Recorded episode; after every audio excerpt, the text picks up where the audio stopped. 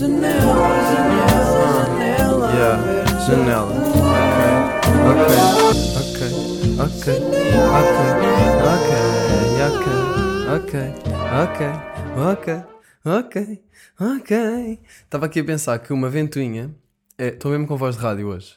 Estou a sentir que estou com voz de rádio. Rádio 345. O seu verão. Estava aqui a pensar que uma ventoinha é um eletrodoméstico bem engraçado e há montes de coisas que às vezes nós vivemos ao pé delas e nem sequer pensamos nelas, não é? Tipo, por exemplo, uma ventoinha, não sei, já há bué de tempo que eu não olhava para uma ventoinha e pensava, ei, isto é, isto é uma ventoinha, de facto, está aqui no teto uh, e serve para, através da eletricidade, refrescar o ar com o movimento que faz giratório através das suas um, pás, não é? E, e é, não sei, tipo, quem é que será que inventou uma ventoinha? Tantas coisas, tantas coisas que é bem normal. Estava a falar disto também com um amigo meu. Estávamos no outro dia, fui ter com ele, com o João Nuno, que por acaso é um amigo meu que quer ser monge. Eu não sei se já falei disto aqui, eu acho que já. E queria, quero bué trazê-lo aqui para falar comigo sobre coisas. E estávamos depois, tipo, a ver as estrelas e, e, eu sinto que com cada pessoa eu tenho uma personalidade diferente. Não é que eu tenho uma personalidade diferente, mas já falei disto aqui, tipo, sinto que há uma faceta de nós para cada pessoa que, que nos damos, porque um bocado como um jogo de personalidades entre a nossa e a dessa pessoa. Há ali um, uma fusão que faz despertar em mim uma faceta da minha personalidade em relação à dele e vice-versa. Muito filosóficos hoje aqui na Janela Aberta. Uh, e então estávamos a ver as estrelas e. Estou a bem bem. Estávamos a ver as estrelas porque fomos à praia à noite. Uh, e, e quê? Pá, e, o, e depois estávamos a, a, pensar sobre como estamos mesmo no meio do nada, numa bola, num, a flutuar no meio do nada. Vemos estrelas e nem sequer somos tão grandes como aquelas coisas pequeninas que são as estrelas, não é? Porque isso é tipo o Sol. Nós somos ainda mais pequenos e, e, vivemos o nosso dia a dia como se a verdade fosse. Tipo, nós vemos o um mundo em. vemos o um mundo plano, não é? Nós não estamos a imaginar que estamos numa bola no meio do nada, nós estamos a imaginar que estamos na rua uh, da Glória, aquela referência para quem sabe. Estamos a imaginar que estamos numa rua e que há carros, porquê? Porque pá, os carros são para andar, não há. Porquê, porquê pensar. Não, os carros são maquinazinhas para andar, já, mas que nós, humanos, que por acaso estamos a viver numa bola meio, no meio do nada, inventaram um, depois de passarem milhões de anos a viver nas cavernas, a caçar animais com lanças de madeira. Entretanto, do nada existe uma coisa que é um carro, não é? Nós não, não pensamos muito nisto. Pá, e é bem engraçado porque são, essa é a verdade. E nós, como vivemos aqui neste tempo nesta época já muito moderna, nós nunca pensamos, não é nunca, mas pensamos muito poucas vezes sobre como no fundo, no fundo somos só animais que evoluíram para caraças. Para caraças, estou impressionado. Para caraças, hein? Bem, aqui depois desta introdução filosófica de 3 minutos e 29 segundos, sim, só para ser preciso, estamos aqui, janela aberta número 69. Malta, 69. Malta, vocês estão mesmo a ver o que eu estou a pensar na mesma cena e eu. 69 é a mesma cena que 96, se virarmos ao, ao conta, se pusermos num espelho, será que é? Não, uh, nada a ver, ou será que. Hum. Não interessa. Uh, bem, tenho aqui vários temas para falar hoje. Um deles é. Queria dar aqui uma dica para. Uh, eu às vezes aqui no, no podcast sinto que falo muito rápido porque não quero que haja silêncios porque quero que seja dinâmico, mas ao mesmo tempo acho que também é fixe às vezes parar um pouco e refletir sobre o que eu quero dizer. Estão a ver? Se eu não tivesse parado, eu não ia dizer refletir. Portanto, vou tentar incluir um pouco mais essas pausas para não estar a falar assim uh, uh, e não sei o quê. Estão a perceber? Portanto, vamos aí com calma, malta. Se quiserem, acendam a vossa ganza de cocaína e vamos curtir todos este podcast. Uh, dica, tenho aqui uma dica para bebermos mais água para beberem mais água. Eu tenho feito muito isto, tipo, tenho ido a restaurantes com os meus pais e em vez de pedir refrigerantes, que é logo a primeira cena que apetece porque açúcar e sabor estimulante, por acaso ando a ler um livro que vou falar a seguir. Hoje vou falar de dois livros e vou fazer citações de dois livros. Tipo, só para verem o porquê deste podcast estar inserido na categoria de sociedade e cultura, uh, eu vou citar dois livros. Mas num dos livros que eu estou a ler fala de que, é, que se chama eh, Hábitos Atómicos, do James Cl- Clear, grande livro que eu já vou abordar a seguir. eh, fala sobre como a fast food é. hum, Pá, está basicamente. Foi muito estudada para conseguir explorar ao máximo o nosso prazer sensorial e deixar louco o nosso sistema de recompensa que está relacionado com a dopamina e não sei o quê. E então o açúcar é uma dessas coisas, tipo os refrigerantes. Há, tipo, há departamentos nas, nas marcas só eh, exclusivamente dedicados a- à maneira como o produto vai saber na boca. Li neste livro. Ahm, pronto, e, e por isso é que nós ficamos tipo. Por isso é que é tão, é tão estimulante e tão chamativa a comida de merda e a, e a comida tipo, por exemplo, refrigerantes com muito açúcar. Isto tudo para dizer o quê? Para dizer que em vez disso eu tenho pedido uma garrafa de litro e meio de água. Ah, então os meus pais pedem vinho e eu, pá, às vezes curto um vinho, mas eu já falei aqui, eu sou mega sensível a álcool e se eu bebo um copo de vinho, não, se eu bebo dois, três copos de vinho, já estou ali, já estou ali a flying as fuck e às vezes não me apetece estar, estar eh, a sentir esse efeito, então pá, não, não peço normalmente, mas peço uma água grande. Desculpa, tem uma água, tem água grande Ah, e, e eu, fico, eu vou ficar bué desiludido se alguma vez me disserem sim, sim, depois tra- trazem-me de 50. Ah, não, eu quero uma água de um litro e meio e pedir uma água de litro e meio num restaurante é grande a maneira de beber muito mais água, porque estamos ali, comida, não sei o quê, eu mamo um litro e meio de água por jantar nos últimos dias e tenho sentido que estou muito mais hidratado. E, e é uma dica para beberem mais água. Neste livro também fala de uma coisa que é. Eu, já, eu vou falar a seguir, se calhar escrevo aqui para não me esquecer a seguir. a dica da água. Dica da água. Que é para, para avançar aqui para o que eu queria falar agora a seguir. O que é que eu queria falar agora a seguir? Eu vi peixes, malta. Hoje vi peixes. Ah, eu já tinha falado aqui que tinha toda a minha história com os óculos de mergulho e isso tudo no episódio anterior, no episódio 68, antes do episódio 69.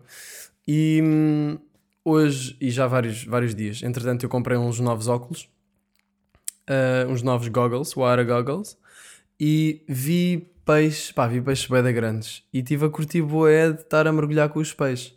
Não vou mentir, não, não vou dizer que estes óculos também não embaciam e não são às vezes estressantes de usar. Não é perfeito, nada é perfeito, não é? Mas já deu para ver nitidamente muitos peixes e pá, yeah, basicamente é isso. Eu tinha pensado eh, que queria falar sobre como nós vamos à praia, não é? E pá, eu sinto que muita gente vai à praia, do género, adultos, adultos, yeah, férias Algarve. Eu sou adulto, mas estou a falar de adultos tipo cotas. F- quer dizer, se bem para um puto de 9 anos eu sou um cota, não é? No outro dia fui skatear e conheci lá um puto, eu vou aqui skatear a um ringue vazio e estava lá um puto. Eu, então, como é que chamas? Que eu curto sempre falar com os putos porque é sempre bem engraçado, não, não sou como as pessoas mais velhas que têm constrangimentos sociais, os putos estão na boa. Então curto bem. Um, e curtia também aprender mais com isso, com os putos. Uh, entretanto, estou aqui com 53 histórias dentro da mesma história. Este puto era o Gonçalo, ou era o Ricardo, puto, não sei. Mas, mas foi tipo, então como é que chamas ele? Ricardo, ou Gonçalo. Gonçalo, era Gonçalo, já. Gonçalo, e tu? Eu, "Ah, eu sou Miguel. E depois tipo, falámos, não sei o quê, uma beca, tipo, sobre coisas completamente, sei lá. Então, e és daqui? Ou, sei lá, cenas assim, mas nada conversa de chacha. Era, honestamente, conversa tipo, então, mas és daqui? Não sei o quê, tipo, é simples. E ele depois disse, eu, pergunto, perguntei-lhe a idade, ele disse 9. E disse, e tu? Aliás, ele não me perguntou, eu é que disse. Eu disse, eh, ah, 9, fogo. Eu tenho 22. Ele, 22, fogo. E eu pensei, fogo, 22, mesmo a sério, what the fuck? Ele, fogo, estás-te a passeio. Eu, tipo, what the fuck, Gonçalo, como assim, man? E entretanto percebi que tínhamos grande diferença de idades. Ah, não me lembro porque é que estava a falar deste puto. Ahm, Ah, ok. Os as pessoas mais velhas vêm para a praia, por exemplo, estão a dormir a noite toda, acordam. Ah, não sei se os vossos pais, cotas conhecidos, são como os meus pais, mas nós temos muita cena de ir de manhã para a praia. Ah, então acordamos, vamos para a praia de manhã. E os meus pais normalmente, pá, não, tô, não vou dizer sempre, mas dormem na praia. Portanto é um bocado acordar, ir para a praia, deitar, boé, tipo, ah, tipo lagosta ali à toa, e depois bazar, vir para casa almoçar e depois dormir à tarde. Epá, e eu não. Eu, férias tem de ser dinâmico. E na praia tem de ser dinâmico. Eu não, não posso, tipo. Sei lá, dormir na praia. Não, eu curto fazer cenas. eh, curto ler. Tenho lido na praia. Hum, é uma maneira fixe de, de aproveitar o tempo na praia. Cur- Portanto, o meu tempo na praia é passado entre leitura. Tenho estado a ler o, Dos- o Dostoevsky, que ainda vou falar também hoje. Que está a ser uma viagem. Já estou, vou na página 400 e são 600 páginas, como eu já tinha dito. A minha amiga Placa já teria lido tudo, mas pronto. Uh, e entretanto, yeah, é isso, tipo, na praia ler, ler qualquer coisa, ir à água, constantemente ir à água e ver peixes, claramente. Ver peixes e pá, é isso, boiar. Boiar por acaso é uma cena bué da fixe. Só que eu tenho uma cena com o boiar na água, que é- eu, eu nado, não é? Um boca- eu curto muito nadar na praia e, e ir longe. E as praias desta zona em que eu estou do Algarve não são tipo tipo Lagos ou Tavira, que são mais praias ah, em que há muita, muito pouca altura de água durante muito tempo, ou seja, é preciso andarmos imenso para a frente para conseguir deixar de ter pé. E o chão é todo areia. Aqui o chão é todo rocha e, e por isso é que há tantos peixes também e é tão interessante o fundo marinho. E é por isso que eu estava obcecado com os óculos. Ahm, e, e então eu curti, eu vou, entro e vou nadar logo, já dá, já dá logo, fico logo sem pé e vou nadar até mais um, um bocado longe e, e às vezes fico lá a boiar ou a mergulhar, não sei o quê. Então ficar a boiar, eu curto boé, porque estava mesmo a boiar e estava tipo, "Ai, estou a fazer zero força nos músculos. Naquele jogo de respirar ao mesmo tempo e encher o peito de ar para continuarmos a flutuar.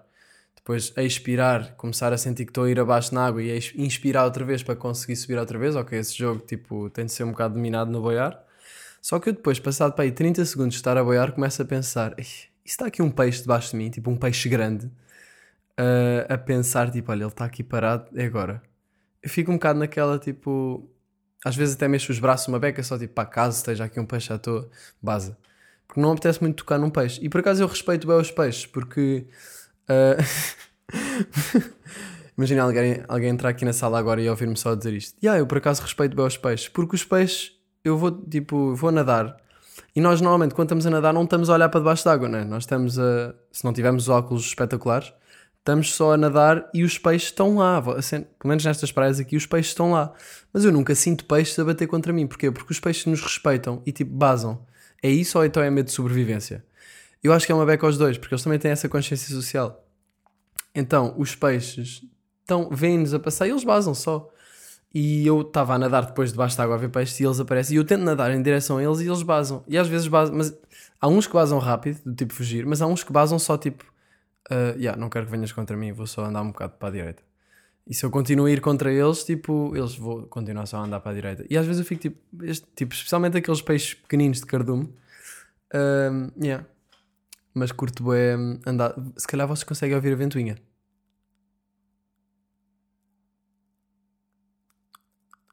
Estão a ouvir a ventoinha? When shit hits the fan. Um, imaginem, shit eating the fan. This would be crazy. So now we speak in English, uh, just chilling, you know. Like my friend uh, Lydia from the UK, she she says I speak like this, like this. I speak English like this. E eu já falei de como, tipo, a língua portuguesa tem um sotaque uh, inglês, não é? E eu vou assumi-lo. Um, pronto, isto tudo para, para falar sobre o quê? Para falar sobre as coisas que eu faço na praia. Um, e, e é isso, eu preciso de uma praia dinâmica. Porque tanto com pais que não são tão dinâmicos na praia, pá, eu tenho de inventar um bocado sozinho. Eu sempre fui filho único, portanto sempre me safei nisso. Mas sei lá, se estiver com amigos na praia, estamos sempre tipo constantemente a falar de cenas, ou, ou estamos a ir à água, ou estamos a jogar a qualquer coisa. Mas se pensarmos bem nisto, ir à praia e estar na praia é uma cena bem engraçada que os humanos, enquanto animal, fazem. Se olharmos de uma perspectiva de um alien que aparece aqui numa nave invisível à frente de uma, da margem de uma praia e olhar da margem, da beira-mar e ficar a olhar, tipo a analisar, tipo, olha, vamos fazer um estudo de humanos e depois voltamos para o nosso país, só para ver o que é que eles fazem. E ficam aqui a sobrevoar uma praia a ver o que é que se está a passar.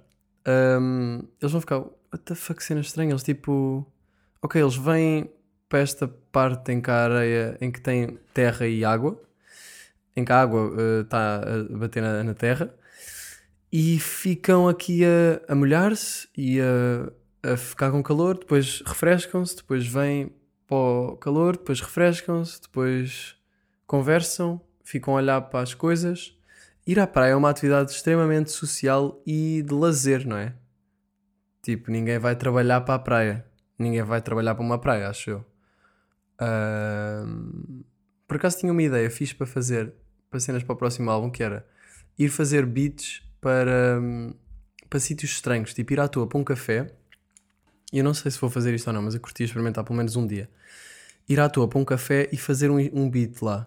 Tipo, levar a guitarra, levar o teclado e fazer um beat na mesa do café. Ou na rua, até com uma coluna, tipo a dar som para quem passar. Uh, tinha pensado fazer isto em Belém e não fiz. Um bocado também por constrangimento e isso é um bocado estranho. Mas acho que ia ser bem fixe fazer isso. Uh, mas pronto, eu acho que os aliens iam achar um bocado estranho o- as coisas que nós fazemos na praia porque, yeah, para- lá está, é mais uma coisa que para nós é normal. Mas se virmos isto de uma perspectiva de fora, é tipo, hum, ok, nós vamos só para ali e ficamos a mergulhar e. E é isso, estamos a chilar, no fundo a praia é para chilar e tipo, não há mal nenhum nisso, mas acho que é engraçado pensar nisso dessa forma. Por acaso, hoje estava na praia, vou dar aqui um golinho de água. Hoje estava na praia e tudo, tudo normal, nanã, do nada entra na praia um gajo, tipo, com pele mais escura, não era preto, mas era tipo mais escura, tipo muçulmano, uh, foi a andar, tipo árabe, não sei se, pronto, muçulmano, yeah. Foi a andar, eh, na, a andar na praia, já, com o seu saco de coisas de praia, e atrás ia a mulher, atrás tipo a 3 metros. O que foi uma dinâmica um bocado estranha. Tipo, ele estava a andar e depois vinha lá atrás a mulher, tipo, atrás dele. E a mulher, já, estava com uma burca, com aqueles trajes eh, árabes. Sim, árabes. Eh, não sei de, onde, de, de que país é que ele era. Mas aqueles trajes que tapam o corpo todo da mulher. E depois eu pensei, "Hum, como é que ela vai à água? Será que ela vai à água? O que ela fez foi tirar, tipo, para já, boé da gente a olhar, porque, pá, é uma cena boé diferente da nossa cultura. Ah, e, e para eles a nossa cultura deve ser tipo, what the fuck, estes gajos estão aqui todos despidos. Que estranho. E eu já vou falar disso a seguir. Mas ela primeiro tirou a roupa, tirou, tirou a roupa não, tirou tipo uma camada de roupa e tinha outra camada tipo a tapar tudo, que tinha uma espécie de capuz também por baixo da. Tinha, uh, tinha a burca, não é? Que acho que é aquela parte de fora, mais escura. Depois por baixo tinha outras cenas e uma das cenas era, tinha tipo um capuz que tapava tipo um, até à testa. Tipo como se fosse um fato de mergulho que tapava a cabeça e a testa e acabava por cima das sobrancelhas. Um, e ela nem sequer foi à água. Tipo, o gajo foi à água com a sua máscara da Decathlon, tipo, ver peixes. Respeito isso. Ver peixes é. Vocês já sabem o que é que eu acho sobre isso. Mas ela, tipo, ficou sentada na areia um, a levar só com arrebentação. Tipo, sentada na areia. Tipo, de certeza que ela curtia de ir à, à água, não é? Ela, ficou, ela não ficou sentada na areia, tipo, seca. Ela ficou sentada no sítio onde as ondas, tipo, rebentavam na areia. Um bocado mais à frente, não foi mesmo onde a onda rebentava, mas mais para o lado seco, mas a levar com a, a água a espraiar. Um bocado à toa. Pá, e depois eu comecei a pensar, tipo... Sei lá, ontem estava a falar com aquela minha amiga polaca e ela estava-me a dizer que eh, uma, uma, uma colega dela do trabalho estava-se a sentir mal e não sei o quê, meio doente, meio sick e não sei o quê. E ela foi, olha, estás fixe, tipo... E depois ela começou a estranhar porque ela estava meio, tipo, com vómitos e não sei o quê. E disse, estás grávida ou assim? Tipo, meio naquela. Acho que nem foi, tipo... Não sei se foi mesmo a sério ou não. Se calhar foi, tipo... Pá, não, não sei se foi mesmo a sério. Se calhar podia ser, tipo, a sério gozar. E ela disse, "Pff, achas? Tipo... "Ah, claro que não, não sei o quê. Ah, e depois disse, se eu tivesse grávida, ah, levava um tiro. E ela começou, a- e, a, e a minha amiga começou a. hum, Começou tipo, what the fuck, tipo, como assim, ah, tipo a rir-se. E ela tipo, não, não, estou a falar a sério, eu levava um tiro. Ah, e, e isto é, é crazy, não é? Tipo, a imagem da mulher nestas culturas, certas culturas orientais, orientais, ah, pronto, para esses lados árabes e assim, maneira menos cultural de dizer isto. Ahm, a mulher é tão. Eu sinto que a mentalidade deles está mesmo bué atrasada em relação à nossa. E eu não estou a dizer que nós temos a, a mentalidade certa, mas eu sinto que a, mental, a mentalidade deles está muito, muito atrás da nossa em relação à, à igualdade entre mulher e, e homem, não é? Porque quer dizer, as mulheres são. Tipo, os homens são donos das mulheres na cultura deles. E, e eu eu tô- e eu estava a pensar, tipo, pá, é interessante pensar sobre isto, sobre como é uma cultura tão diferente e para eles nós é que somos boedas estranhos, mas ah, e, e para eles a realidade deles é o normal. Pá, mas temos de admitir que a realidade deles está muito atrasada em relação à nossa. Tipo, e mesmo assim eu já penso, por exemplo, biquínis, porque o tapar o corpo feminino ah, é, um- vem um bocado daquela possessividade estúpida que, que torna as coisas proibidas, não é? Tipo, ah, ninguém te pode ver, senão, do género. Yeah, basicamente é assumir que os homens não têm controle no seu desejo e na sua, ah, e na sua energia sexual, de certa forma. Ah, o que para já é uma mentalidade infantil, se bem que as crianças não, não fazem sexo, mas pronto. E, e eu já eu penso, tipo, fogo, nós, nós estamos, nós somos animais, não é? Portanto, isto são tudo convenções culturais que, que ficaram. Nós, na nossa cultura, as mulheres usam biquíni. Ok, parece bem normal para nós também, mas eu também penso, porquê é que as mulheres usam biquíni e nós não temos de usar? Se formos para aí, ah, podemos andar nus, mas também qual era a cena de andarmos nus, não é? Tipo, eu acho que os fatos de banho, essas coisas, só vêm esconder e tornar mais púdico, tipo as zonas íntimas, as mamas, eu não sei o quê. Uh, mas vemos a, a diferença entre o homem e a mulher, tipo, o homem não tem um biquíni a tapar os mamilos, não é? Porque é que a mulher tem, não é? E isto é uma questão um bocado até feminista, e eu considero-me feminista, no sentido em que, pá, obviamente devíamos ser todos iguais, mas obviamente que a mulher não está perto do homem em termos de igualdade na nossa sociedade. Um, quer dizer, não é que não esteja perto, está muito mais perto do que na cultura de- das burcas, mas na cultura das burcas, mas pá, mas não é, não tá, não há essa igualdade que às vezes se diz que há ou que estamos muito perto, pá, ainda há muitas coisas que está longe. Tipo, yeah, porque é que não andamos só tranquilos na praia? Porque esta coisa de tapar torna torna uh, cultiva um bocado o púdico. Eu queria dizer uma- o, o nome de, que vem do adjetivo púdico, mas eu não sei o que é que é. Pudicidade? Pudi. Estão a ver esse nome? Curti agora pesquisar até para saber. Pudic... Pudicidade é boeda estranho. Será que é isto? Não, não, não. Aí o Google nem encontrou. O Google nem encontrou o tipo, não há, não há hum, resultados para esta pesquisa. Púdico, uh, que, que tem pudor, casto. Pronto. Yeah. Uh, não, não sei qual é que é o, o nome para isto. Mas yeah. eu acho que tapar o corpo é, cultiva isto, cultiva o ai, não se pode ver, não sei o quê. É uma versão mini, é uma mini, é uma mini burca, o biquíni, no fundo. Um, e depois também pode dizer, ah, então para isso, já, andamos todos nus, tipo, ninguém tinha de andar com calções de banho, ninguém tinha de andar com, com cuecas de fato de banho. Pá, já, então e se andássemos todos nus na praia, pessoal? Ah, era muito mais normal. Eu às vezes estou em público, por exemplo, numa estação de comboios, e penso, e olho para as pessoas e do nada vem-me este pensamento, ei, toda a gente aqui tem uma pila ou uma vagina. Vocês às vezes não pensam nisto.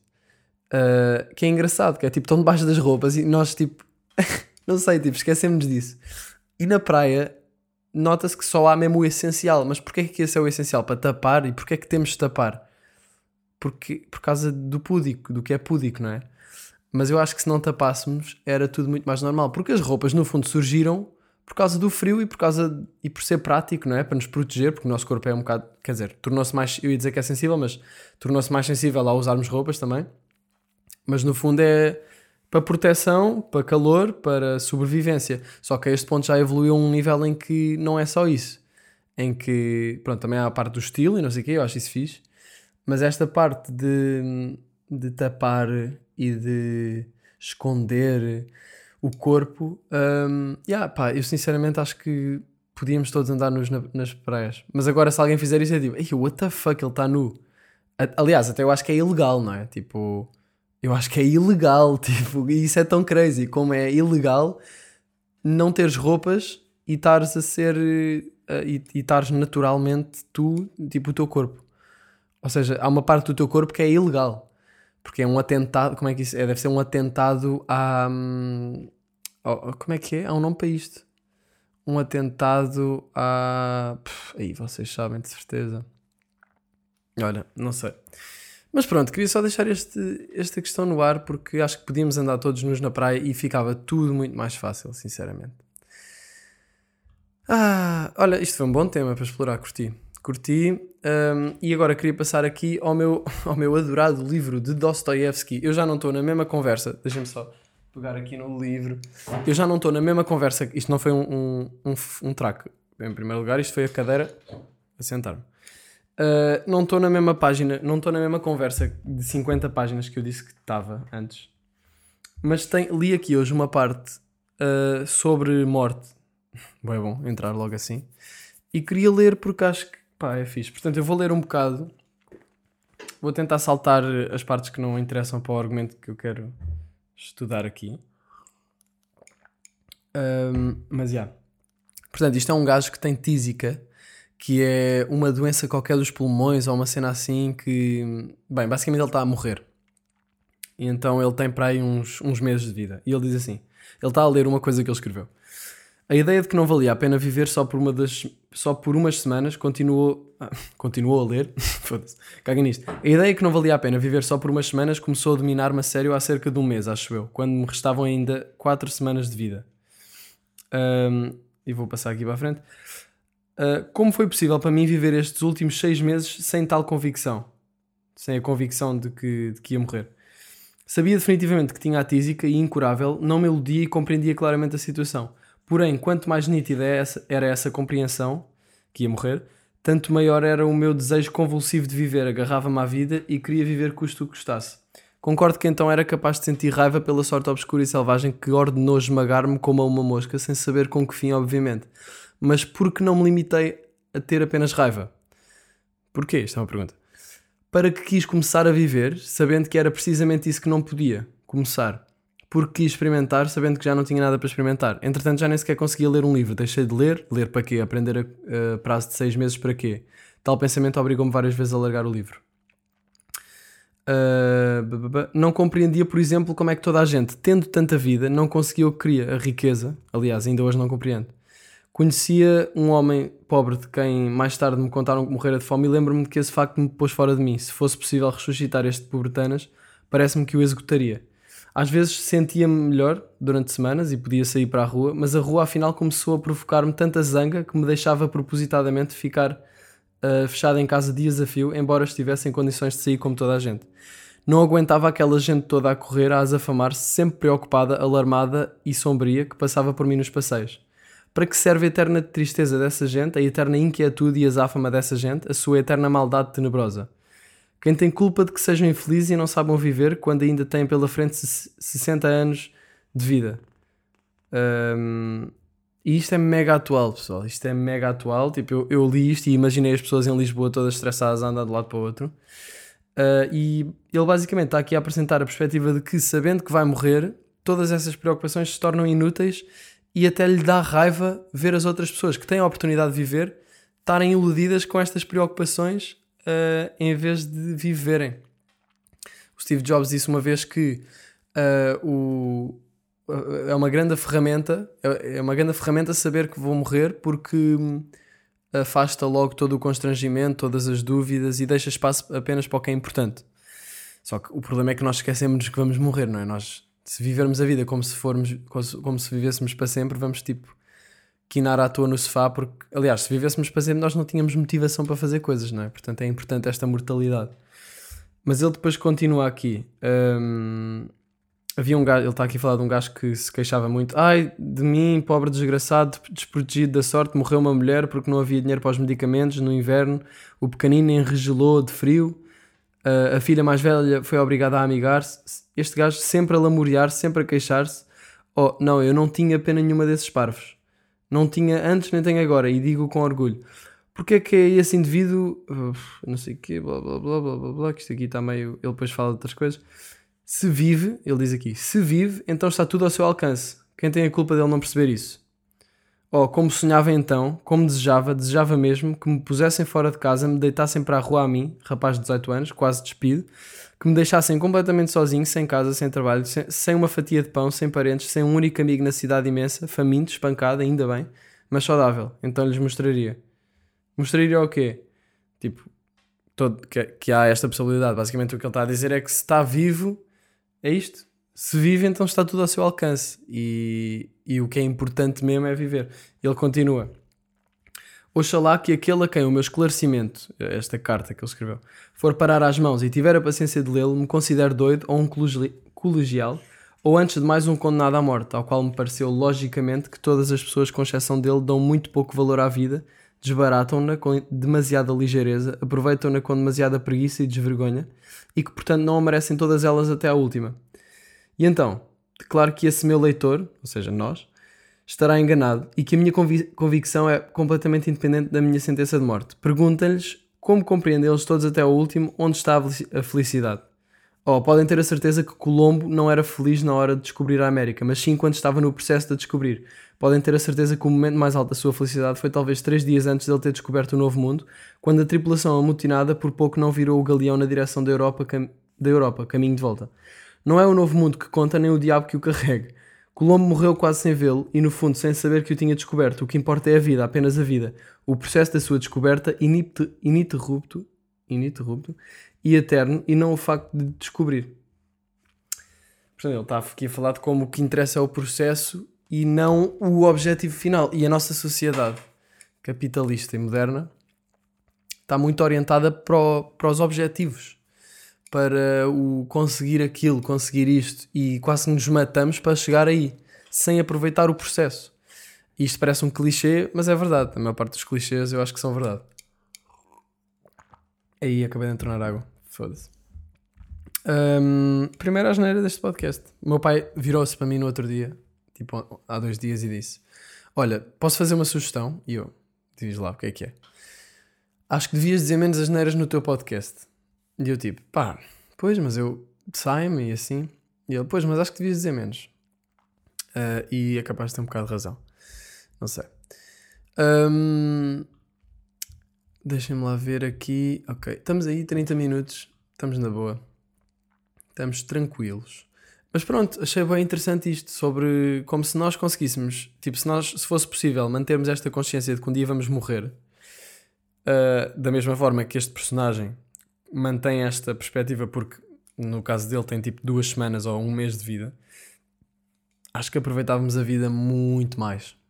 Muito mais. E acho que esse é o meu medo principal.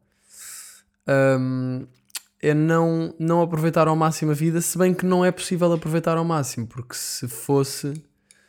ah, não é, não, não é se fosse, é não é possível aproveitar a vida ao máximo porque há sempre mais e há sempre mais possibilidades. E o que interessa é o, o processo, lá está. É o que nós estamos a fazer hoje. É, o- é eu fazer este podcast, é estar a pensar, é estar a ir à praia, é sei lá, sei lá, não é? É, é tudo. Eu senti isto um bocado com o meu álbum, com o Crocodilo. Eu penso, eu, eu fiz muito do género. Tenho de acabar o álbum, tenho de acabar o álbum. E houve cenas, houve partes de fazer o álbum que foram tipo até um bocado obsessivas, tipo acabar uma música e não sentir que estava como eu queria, mas a deadline irrealista que eu pus para mim mesmo ah, era aquela, então aquela música tinha de ser acabada até ao final desta semana. E deadlines é bem importante, claro, mas há que saber encontrar um equilíbrio, não é?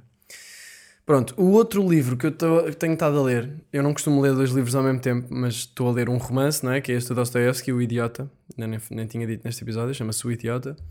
E estou a ler aqui um livro que é do género de desenvolvimento pessoal. E eu, sinceramente, houve uma altura que eu lia muito, quando comecei a lidar mais com ansiedade e não sei o quê, fiquei tipo, ok, bora lá encontrar o problema disto e mandei-me para livros de desenvolvimento pessoal e de self-help e não sei o quê. Self-help é um bocado ah, um, te um, um. Ai. Um termo um bocado pejorativo, não é? Do género que há algum problema contigo. Não, mas ah, gosto mais de dizer de livros de desenvolvimento pessoal. E este livro chama-se Hábitos Atómicos e é muito sobre o comportamento humano e, e, e até é interessante caso não queiram desenvolver-se, ah, o que eu acho estranho, se não quiserem. Mas pronto. É um livro sobre hábitos e sobre como os hábitos são basicamente, nós somos o que nós fazemos, não somos o que nós dizemos. Aquele knowledge aqui. E os hábitos que nós temos são tornam-nos quem somos, moldam a nossa identidade. E eu estou a curtir bem este livro, porque hum, pá, explica da bem os, o- como é que os maus hábitos se formam, como é que os bons hábitos se formam, o que é que é preciso para cultivar um bom hábito. E, e este autor, que é o James Clear, e isto- este livro não é nada místico, é completamente prático e é um bocado um manual de instruções. E, e ele basicamente ensina aqui a compreender as leis da natureza humana, a nossa natureza, e usá-la para nos melhorarmos a nós próprios através da mudança de comportamento. Uh, e pá, eu não vou fazer aqui uma análise de- detalhada, mas eu acho que eu aconselho a quem tiver interesse comprar o livro. Mas vou ler aqui uma parte que curti tótil, ó bro. Curti mesmo tótil, estás a ver? Tipo, estava a ler e pensei, fogo, que tótil, bro. Que, que knowledge, que conhecimento. Só curti era encontrar a página que estava aqui a pensar. Está aqui. Ahm, ok, todos os hábitos de algum modo nos servem até os maus. E é por isso que os repetimos. Ele tá, faz aqui um exercício, blá blá blá blá blá. Em termos gerais, os bons hábitos terão resultados positivos. Os maus hábitos terão resultados negativos. Fumar um, um cigarro pode reduzir o stress no momento, mas não é de todo um comportamento saudável a longo prazo. Se ainda está com problemas para classificar um determinado hábito, ele fala aqui de um exercício para basicamente escrevermos os nossos hábitos hum, diários e considerá-los, basicamente avaliá-los se são positivos ou negativos. As perguntas que deve fazer são: Este hábito ajuda-me a tornar o género de pessoa que quero ser? Este hábito é um voto a favor ou contra. É um, é um voto a favor ou contra a identidade que desejo? E, e quando eu li esta frase, ficou-me na cabeça. Tudo o que nós fazemos é um voto em relação à pessoa que nós queremos ser, não é? Hum, até as mais pequenas decisões do género pá, já, vou, vou comer aqui, vou comer este hambúrguer ah, nojento de fast food. Ah, quando sabemos que, não, que se calhar nem devíamos e temos uma alternativa possível, mas vamos para ali, isso é um voto ah, na tua identidade e ao escolheres isso estás a ser a pessoa que faz isso. E quanto mais vezes nós tomarmos estas decisões, o hábito cria-se. Ahm, pronto, isto é muito geral, eu sei, mas pá, se quiserem leiam um livro porque é completamente detalhado e eu ainda não acabei o livro, mas estou a curtir bem. Ahm, e yeah, era isto, era isto que eu queria ver. Mas pá, eu acho mesmo boeda interessante porque fala imenso de como é que nós nos comportamos e fala aqui de coisas que nós que se- que não, não temos no nosso consciente, que nós fazemos inconscientemente e sem reparar e sem pensar sobre isso, e do nada está a moldar a nossa vida. Tipo, os hábitos moldam a nossa vida, não é? Se nós somos uma pessoa que está habituada a ir eh, fazer exercício eh, várias vezes por semana, ou se somos uma pessoa que está habituada a comer eh, comida de plástico, pá, estas coisas não são genéticas. Estes comportamentos ou apanhamos dos outros, ou experimentar. Ele fala aqui de que os hábitos, normalmente, se nós fazemos uma coisa, os, os hábitos são soluções para problemas. E, por exemplo, uh, se nos sentimos tristes e vamos comer e sabe bem e aliviar essa tristeza, porque acaba por ser uma fonte de gratificação imediata. uh, eu não tenho essa cena, mas uh, quem, se sente, quem fizer isso e sente, olha, isto aqui aliviou a tristeza, se calhar é, tá é muito mais provável que repita esse comportamento no futuro e se fizer isso várias vezes vai se tornar um hábito em que ele está a usar a comida fast food para resolver uh, a tristeza. Isto é só um exemplo uh, de como um hábito se pode formar. Um, mas, mas eu já tinha ouvido falar muito deste livro e pá, comprei-o quando fui fazer a road trip no Jerez com os meus amigos. Comprei à toa num, num supermercado. Não sei como. Foi mesmo à toa, por acaso. Vi aquele livro e fiquei, olha, já tinha ouvido falar deste livro, vou comprar. Ainda bem que comprei, que estou a curtir bem. Um, e eu vou aqui, ele, ele estrutura o livro em quatro leis. Bem, este episódio está a ficar crazy. 38, ok. Ele estrutura o hábito em quatro leis. Um, e, e eu ainda só li as três primeiras, porque tem vários capítulos em cada lei. Mas vou só fazer aqui um resumo boeda rápido, uh, boeda detalhado. Portanto, ele primeiro, a primeira lei para para criar um bom hábito é tornar o hábito evidente. E depois ele fala de várias coisas. Primeiro ele fala, sugere que preenchamos este cartão de classificação de hábitos, tipo, escreveres os teus hábitos e, e uh, assinalares tipo, se é positivo, se é negativo. Em, em- a longo prazo, não é? Não é? Porque comida fast food se resolve a tristeza hoje, tipo, parece positivo, mas se virmos isso a longo prazo, claramente vai ter um impacto negativo no nosso corpo e na nossa saúde. Um, depois, dar-nos aqui a dica. Isto são coisas que há aqui coisas que eu já usava. Por exemplo, recorrer às intenções de aplicação, que ele chama, por exemplo, definir certa hora e certo local para fazer um hábito. Uh, porque se nós, em, em vez disto, pusermos só, "Ah, quero esta semana, quero fazer não sei o quê. Não, se for do género, terça-feira às 6 quero uh, ir fazer exercício. E, e eu faço isto mais com, com a, a minha agenda, tipo, é muito mais fácil fazer as coisas assim do que se for só uma to-do list, porque isso é as to-do lists em comparação com as agendas deixam muito mais coisas por fazer. Sempre que eu bebo água no podcast tento fazer barulho para vocês perceberem que eu estou a beber água. Vamos continuar. Depois ele fala aqui de uma estratégia que é empilhar hábitos, que é a seguir a um hábito que nós já fazemos, como por exemplo lavar os dentes, uh, fazer um, um hábito que queremos implementar. Ou seja, é ligar hábitos, ou antes. Uh, e assim é mais fácil de nos lembrarmos. Ai, ai, eu a seguir a lavar os dentes tenho de pôr o verniz nas unhas para parar de roer. Que isso é uma cena que eu quero fazer. E pessoal, eu ando a adiar isto há tanto tempo e agora eu estou à espera para acabar de ler este livro. E, e, de novo, isto é um bocado de procrastinação, se calhar, mas para realmente parar de roer a merda das unhas. E aqui foi mesmo necessário mais nada. Aliás, eu devia comprar isso hoje. Eu devia comprar o verniz das unhas hoje porque eu ando a adiar esta porcaria. Mas já. Hum, portanto, empilhar os hábitos é, o que ele, é a maneira que ele chama isto. Ah, e depois ele fala aqui de uma coisa bem importante para tornar também o hábito evidente, que é moldar o nosso ambiente. E, e normalmente nestes livros de desenvolvimento pessoal o autor vira-se muito para o interior, mas ele aqui fala mesmo de fazer uma mudança exterior, porque o nosso ambiente vai influenciar os nossos hábitos. Tipo, se tivermos comida de porcaria em casa, ou va- vamos tipo, muito mais provavelmente comê-la do que se, quer dizer, óbvio, do que se só tivermos comida tipo saudável. Por isso é que não é bom ir ao supermercado com fome. Fala-se nisso, que é porque vais comprar comida de porcaria que vai satisfazer ah, a tua boca ao máximo, que são aqueles produtos que falámos há bocado. Uh, mas ele deu o exemplo, e agora a dica da água que eu queria dar, ele deu o exemplo aqui de que, por exemplo, se queremos beber mais água, uma boa estratégia é espalhar várias garrafas de água pela casa, porque vamos estar constantemente a ver as, as garrafas e a lembrar-nos, e é muito mais provável que o façamos. Está muito mais evidente. Uh, depois ele fala aqui também a inversão da primeira lei, que em vez de tornar evidente, ou seja, para criar um bom hábito, tornar evidente, para acabar com um mau hábito, torná-lo invisível, que é reduzir a exposição e eliminar do ambiente as deixas dos seus maus hábitos. Por exemplo, se formos um alcoólico, tirar de casa as bebidas alcoólicas e não comprar. Parece óbvio, não é? Mas pá, no fundo, se calhar é óbvio e não fazemos, porque inconscientemente não queremos acabar com o hábito porque funciona para nós para resolver um determinado tipo de problema. Hum, mas, mas, yeah. Agora, como é que eu faço isto com roer as unhas, pessoal? É isso que eu, é isso que eu penso. Como é que eu faço isto para roer? Como é que eu torno as minhas unhas invisíveis? Ando sempre de luvas? Faço unhas de gel? Uso de dyes de costura em todos os dedos durante todos os dias da minha vida, até parar de roer as unhas? Não sei. Estão a ver? É, é, é por isto, é roer as unhas é uma coisa que em várias, várias estratégias que ele, funciona, que ele menciona aqui não funcionam para roer as unhas. Para parar de roer as unhas, lá está. Mas vamos continuar e vamos ver se se aplica. A segunda lei é tornar o hábito atrativo.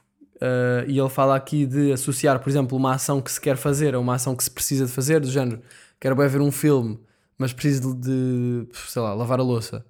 Então, já, a seguir a lavar a louça vou ver um filme. E isso dá pica para ir lavar a louça. Porque assim sabemos que a seguir vamos ter uma recompensa.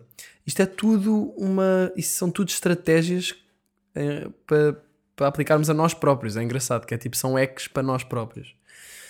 Um, uh, e depois, fala aqui também de, de uma forma para, para, para tornar o hábito mais atrativo, aderir a uma cultura onde o comportamento que, se, que deseja ter é o comportamento normal. Por exemplo, se queremos parar de beber, se calhar não ir sair tanto com amigos que só ficam todos bêbados, com shots de, de absinto, não é? Porque o, o nosso ambiente uh, social vai influenciar-nos muito. Um, Fala-se daquela coisa das 5 pessoas com quem mais nos damos, nós tornamos-nos essas pessoas, porque uh, agimos como esponja de muitas coisas que essas pessoas fazem, muitos dos seus comportamentos e hábitos. Portanto, é importante ter atenção às companhias, às más companhias ou às boas companhias, pessoal.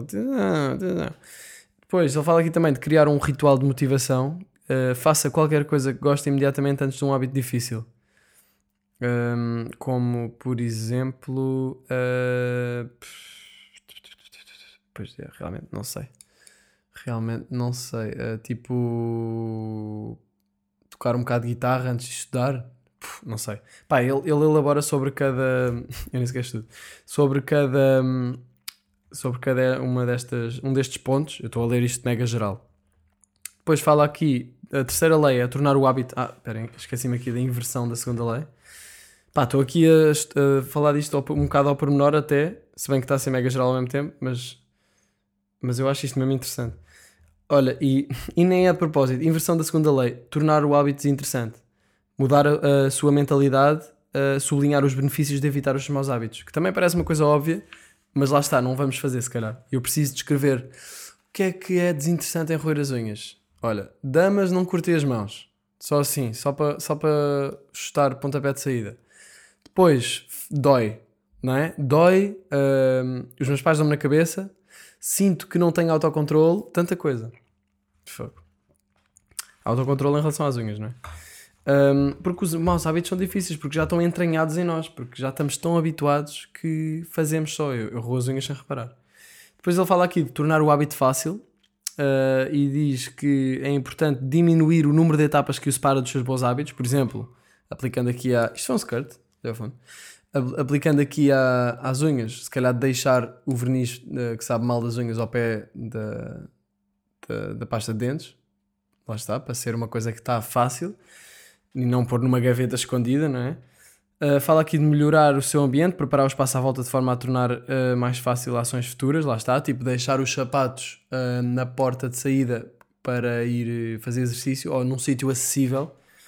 Um, pá, ele fala aqui de imensas cenas. E uma, uma outra coisa que ele fala é usar a regra dos dois minutos, uh, que é reduzir a dimensão dos seus hábitos até conseguir realizá-los em dois minutos ou menos. Por exemplo, se queremos a- adotar o hábito de ler todas as noites, em vez de ser tipo, ok, uh, todas as noites tenho de ler.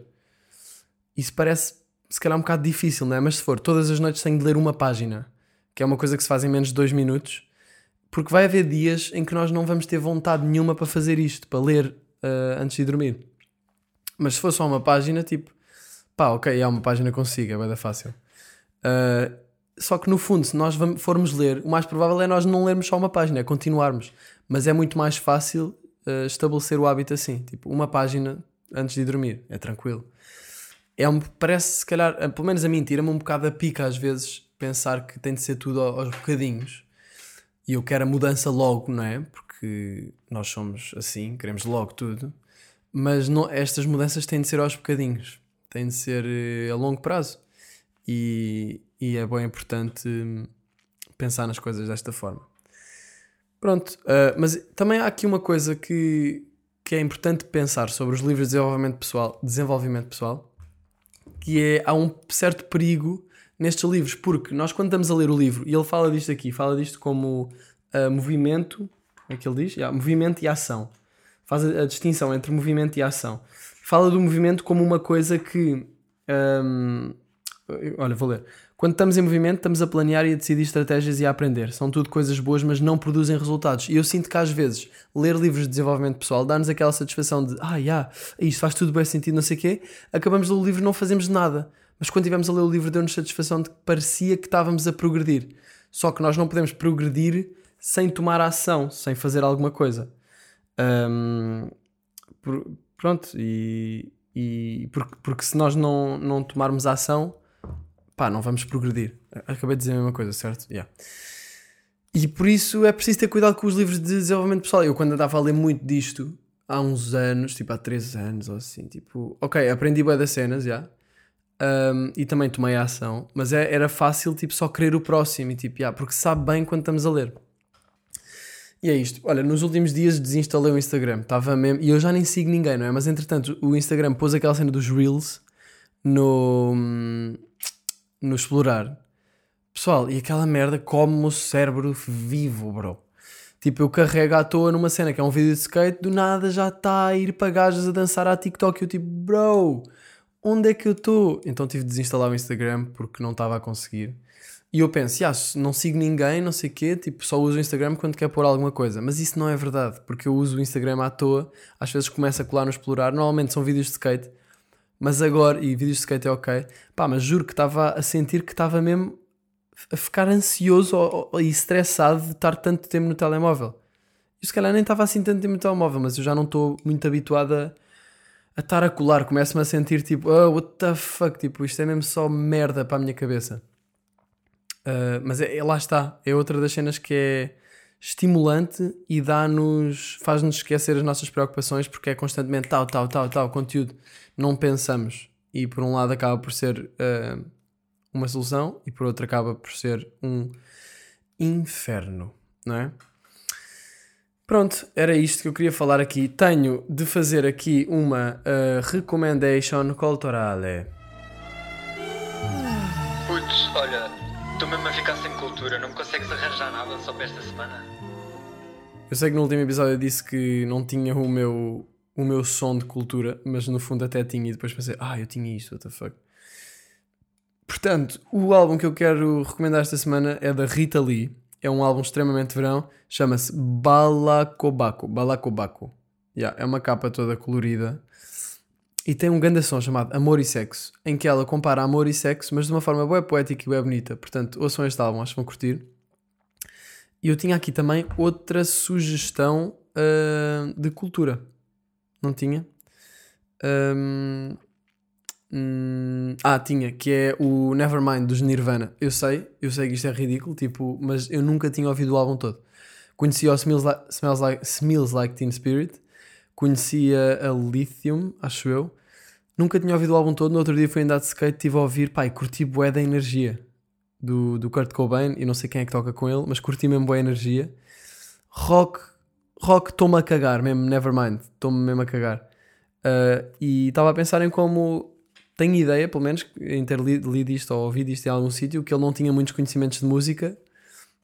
Uh, e alguém disse: tipo, se o Kurt Cobain soubesse um, tocar perfeitamente, não, não, os Nirvana se calhar não iam existir, tipo, não ia ser aquilo.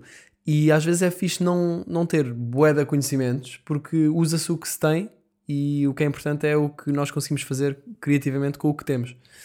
Pá, e então até sinto que o álbum é simples em termos musicais, mas está lá tudo.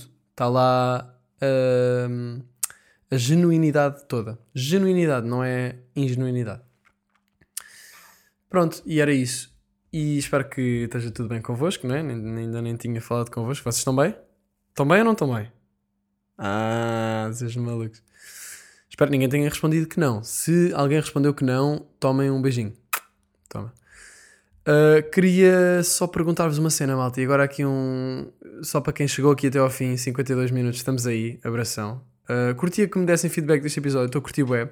Sinto que funcionou melhor. Este episódio fluiu bem. Porquê? Porque eu fiz aqui um documento no meu computer com os temas que ia falar e às vezes isso relaxa-me e deixa-me tranquilo para não me perder.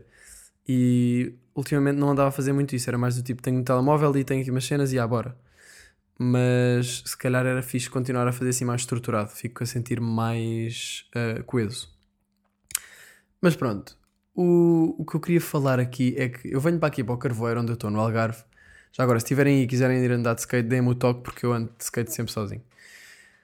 Um, o que, eu, o que eu, eu tenho vindo para cá desde tem tipo um ano, alguns meses até, e há aqui um sítio que é o Gentleman's Club, que é hum, pá, um, um bar de pole dance e suponho que um bar de strip também. Deve ser, não é? Gentleman's Club Glamour, qualquer coisa. É o nome da cena. Pá, e eu sempre olhei para aquela portinha no- na, na rua em que é eh, o bar. Aquilo não dá para ver nada lá para dentro. É uma porta meio escondida. E eu, aquilo deve ser uma cava ou assim. Mas malta, eu olho para aquilo desde que eu venho para aqui e eu nunca entrei lá. Tipo, e sempre até fazia piadas com os meus tios, tipo, quando eles vinham para cá connosco. Ah, não sei o quê, né? Pá, e nunca entrei lá. E agora penso, estava ali a passar no outro dia e pensei: peraí, eu tenho 22 anos, eu posso ir ali e entrar ali sozinho e descobrir o que quer que seja que está por trás daquela porta. Portanto, eu queria só saber se tenho aqui o vosso apoio para ir lá. Uh, não é que eu queira beneficiar de nenhum tipo de serviço do Glamour Gentleman's Club, mas curtia bué só mesmo ver como é que é, porque eu nunca entrei num bar de strip. E acho que ir sozinho ia ser uma aventura do caralho. Foda-se. Ainda por cima com Covid, tipo, como é que é? Tipo, eu não sei se aquilo é mesmo só bar de strip ou se depois as dançarinas te vão tentar convencer a pagar-lhes copos e se que a pagar-lhes outras cenas. Ahm, porque imaginem, Covid, máscara, tipo, como assim? É um bocado difícil disto funcionar, não é? Como é que estará o negócio da prostituição? Deve também estar a cair a pique. Deve ter caído a pique, agora se calhar está a melhorar, mas tudo com muita calma, não é? O que eu estou aqui a tentar dizer é: eu não quero ir a uma prostituta, mas eu curtia de entrar naquele, naquele bar e observar e analisar. E depois fazia aqui a documentação disso. Imaginem, num episódio de Janela Aberta, bar de strip. A minha experiência num bar de strip. Uh, queria saber se tenho o vosso apoio, se já foram a bares de strip, dicas, uh, o que é que eu posso, o que é que eu devo esperar, ou, se calhar o que, não é o que eu devo esperar, até curtir assim à toa, surpresa. Queria só mesmo sentir aqui uma forcinha, porque hum, pá, ir lá sozinho vai, vai ser uma aventura. Portanto, é isso, malta. Espero que tenham curtido este episódio. Janela 69, estamos aí quase em setembro. Uh, ah, aproveitem o resto do verão e. e. sei lá. E. Gentleman's Club, se calhar vai acontecer. Até já. -se. Janela, janela, janela aberta.